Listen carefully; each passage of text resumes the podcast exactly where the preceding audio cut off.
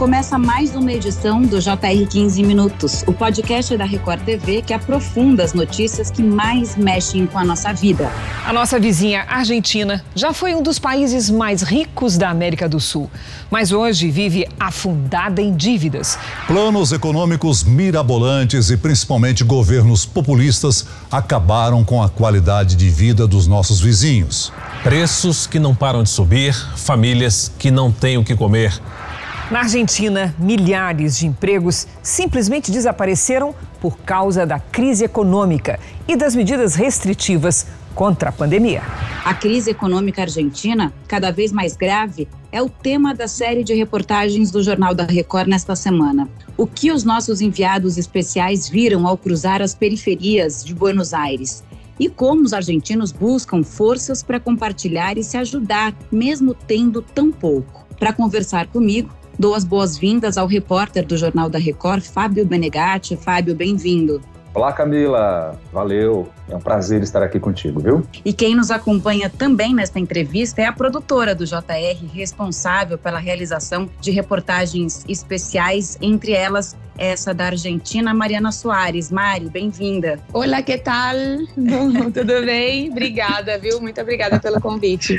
Vamos lá, então. Vamos contextualizar para quem nos ouve neste momento, né? O que, que vocês sentiram lá? Qual é o cenário político argentino e qual é o tamanho da crise que afeta o país? Fábio, começa com você. O que, que você sentiu de diferente ao fazer essa reportagem fora do Brasil? A gente está acostumado né, a ver muito a realidade aqui do nosso país, mas quando você vê uma crise fora é, do Brasil, nessas proporções, como foi para você como repórter essa experiência? Ô Camila, eu vou começar essa resposta voltando um pouco no tempo, lá em 2019, porque eu participei da cobertura das eleições do presidente Alberto Fernandes. E naquele momento, lá em Buenos Aires, eu sentia uma divisão né, natural entre o então governo do Macri e, naturalmente, naquela época, a oposição pelo Fernandes. E essa oposição era calcada numa dose importante de esperança. Não é à toa que os argentinos trocaram o presidente. Voltando agora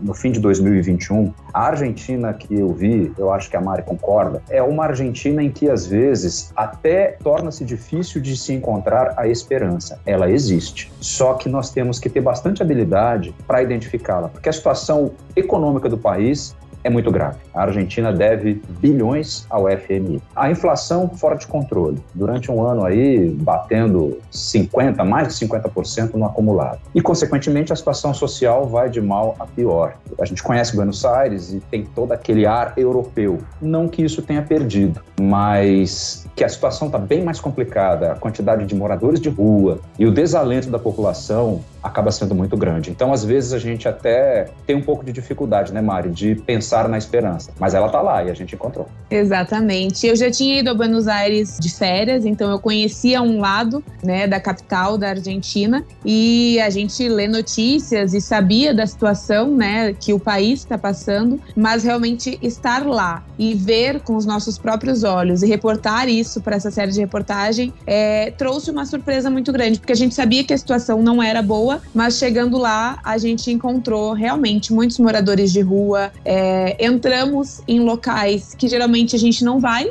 geralmente não, a gente não vai, né? Quando a gente vai lá para passar férias, para passar uns dias em momentos de lazer. E realmente, assim, a situação é crítica, mas existe. A esperança está lá dentro deles. Acredito que também pelo fato de a Argentina já ter passado por várias crises e ter saído delas, né? Existe uma esperança mesmo no coração dos nossos irmãos e a gente tentou mostrar isso na série de reportagens. Os personagens que vocês escolheram são personagens que realmente eles traduzem isso, né? Pessoas que tinham emprego, tinham uma vida boa, conseguiam comer, tinham condições de pagar uma moradia e de repente, nos últimos anos, depois de 2019, também com a chegada da pandemia, eles perderam tudo. Fiquei muito sensibilizada com a história daquela família que não tinha que comer, o que dá para os filhos, o filho perdeu a chance de estudar porque eles não tinham endereço, quer dizer, é um ciclo vicioso que é difícil de ser interrompido. E aí eu queria saber de vocês também, porque nós brasileiros, a gente tem uma memória do que foi inflação, de um dia o produto tá num preço e depois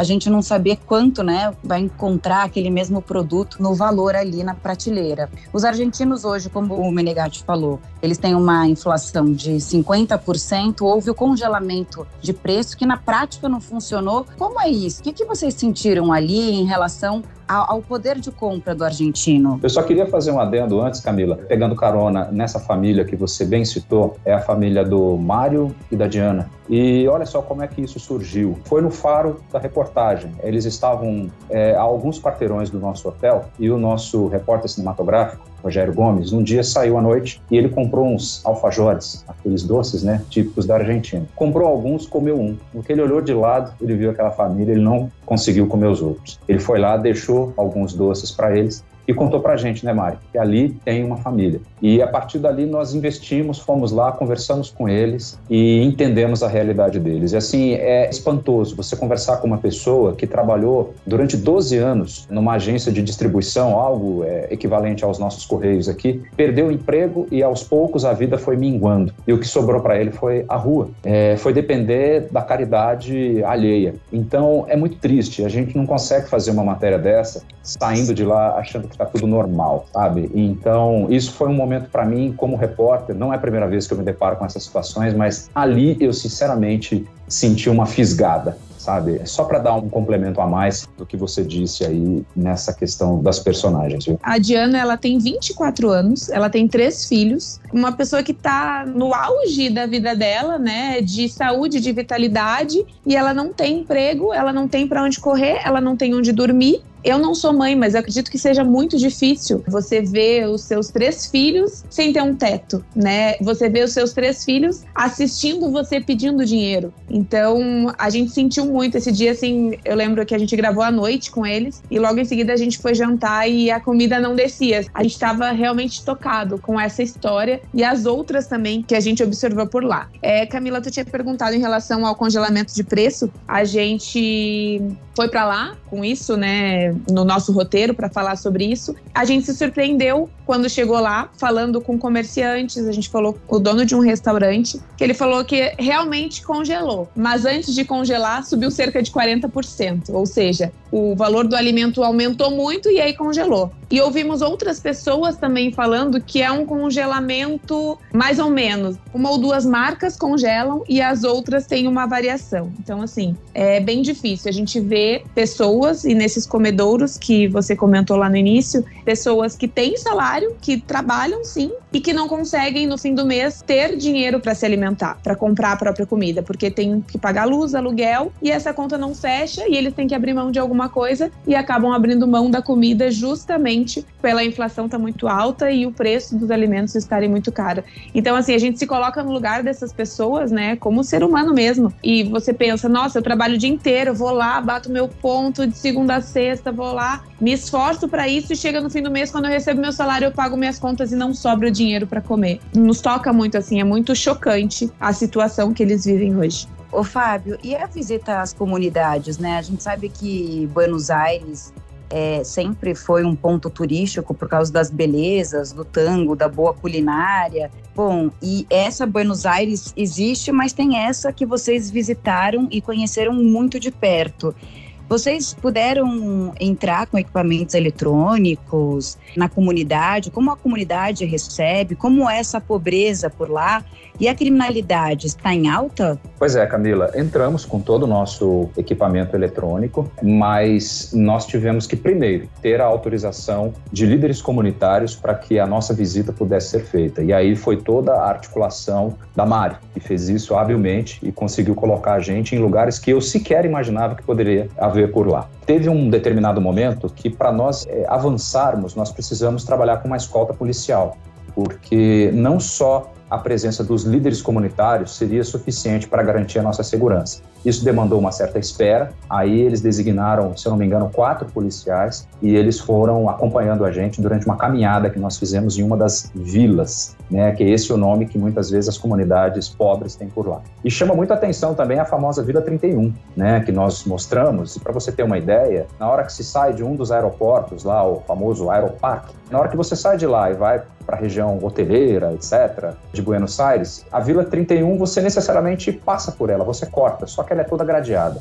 Então, de dentro do carro você praticamente não vê nada. E os moradores, como nós atravessamos essas grades, né, os moradores sentem isso. E eles deixam claro, inclusive isso foi colocado na reportagem, que é uma maneira de deixá-los esquecidos e muitas vezes de não se resolver os problemas, porque aí você não vê e teoricamente você não sente. E vocês conversaram também com economistas brasileiros, argentinos, que ajudaram a explicar nessa série de reportagem especial por que o país chegou a esse ponto. O que está acontecendo na Argentina e há esperança para essa crise acabar? Sim, nós conversamos com alguns economistas, tanto do Brasil quanto um economista argentino, eles colocam uma responsabilidade muito grande sobre algumas determinações desse atual governo de esquerda do Alberto Fernandes, sobretudo pelo caráter muitas vezes populista das medidas que ele acaba tomando. Uma delas seria o congelamento, que, como você mesma disse, nós já temos aqui no Brasil uma memória inflacionária e uma farta experiência de congelamento. Segundo as teorias econômicas mais vigentes, ele simplesmente não funciona. Ao contrário, provoca-se um descontrole absurdo e na hora que solta é como se fosse uma represa presa, você abre uma comporta, aí vem tudo de uma vez. E esse é o grande medo dos argentinos, que esse congelamento vai acabar agora. Então, eles têm medo que tudo isso seja solto e aí a inflação fique, mais uma vez, pior do que já está. Eles dizem também que esse governo gasta demais, que existem muitos gastos e que o governo, também para cumprir as suas metas de assistencialismo, ele acaba emitindo moeda, o que, segundo o nosso economista lá da Argentina, ele coloca enquanto uma gasolina, jogando numa fogueira chamada inflação, a emissão de moeda, ou seja, você imprimir dinheiro para tentar resolver um problema. Fora a questão da desvalorização absurda do peso argentino perante o dólar, né? Eu não me lembro bem, Mari, mas me ajuda aí. Parece-me que com um, um dólar nós compramos 190, 195 pesos, foi isso mesmo? Isso, 190. Ou seja, olha a disparidade. O argentino médio hoje, Camila, ele não tem as ambições medianas que muitos latino-americanos é, acabam tendo, que é trocar de carro, é melhorar de casa. Não. As pessoas estão preocupadas em comer decentemente e garantir o seu vestuário. Não dá para muito mais que isso. Nossa, gente, que loucura, né?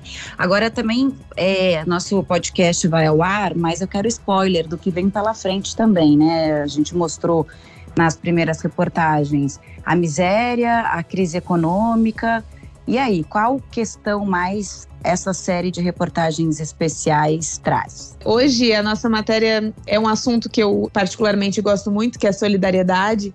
A gente mostrou alguns comedores, né, que são como se fossem refeitórios populares que contam muito com voluntários que estão lá para fazer comidas, né, e com pessoas também que doam esses alimentos.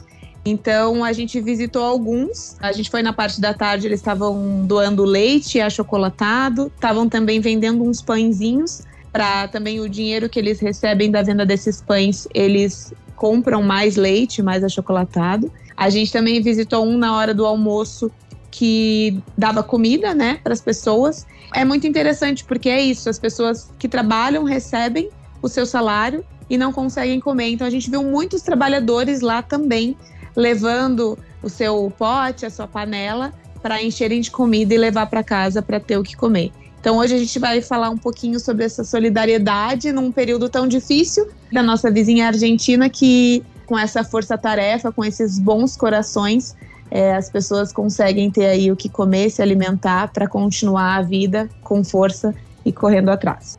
E na sexta-feira, Camila, nós vamos falar sobre os migrantes. A gente tem uma leva de pessoas e tanto argentinos quanto brasileiros, viu, que estão de malas prontas saindo do país.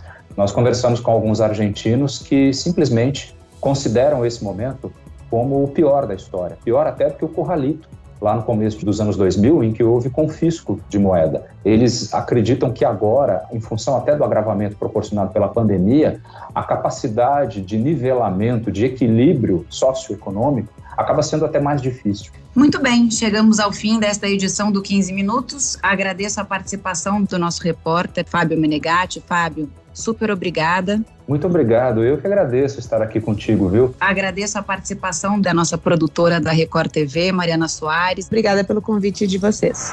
Esse podcast contou com a produção de Homero Augusto e dos estagiários David Bezerra e Larissa Silva. Sonoplastia de Marcos Vinícius. Coordenação de conteúdo Camila Moraes, Edivaldo Nunes e Deni Almeida. Direção editorial Tiago Contreira. Vice-presidente de jornalismo Antônio Guerreiro. Te aguardamos no próximo episódio. Até lá!